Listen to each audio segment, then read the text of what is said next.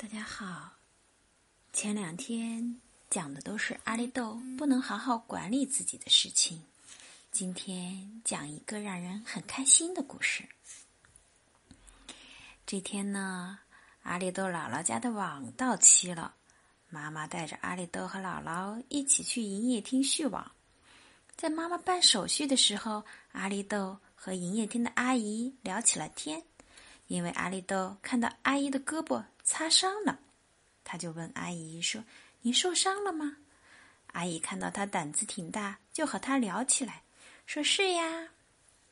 阿里豆说：“我家有纱布。”阿姨说：“那你给我点儿吧。”阿里豆痛快地说：“好呀，明天给您拿来。”阿姨开心的笑了，妈妈也很开心。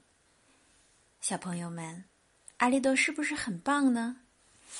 妈妈觉得，首先他观察很仔细，发现阿姨受伤了；其次呢，他很有同情心，知道去询问阿姨；第三呢，他也有一定的知识积累，知道受伤的时候要用纱布；最后呢，妈妈觉得他不吝啬，能够用自己的东西去帮助别人。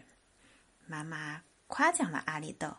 小朋友们，如果是你得到夸奖之后，你会有什么样的感觉呢？你会不会继续去帮助别人、同情别人呢？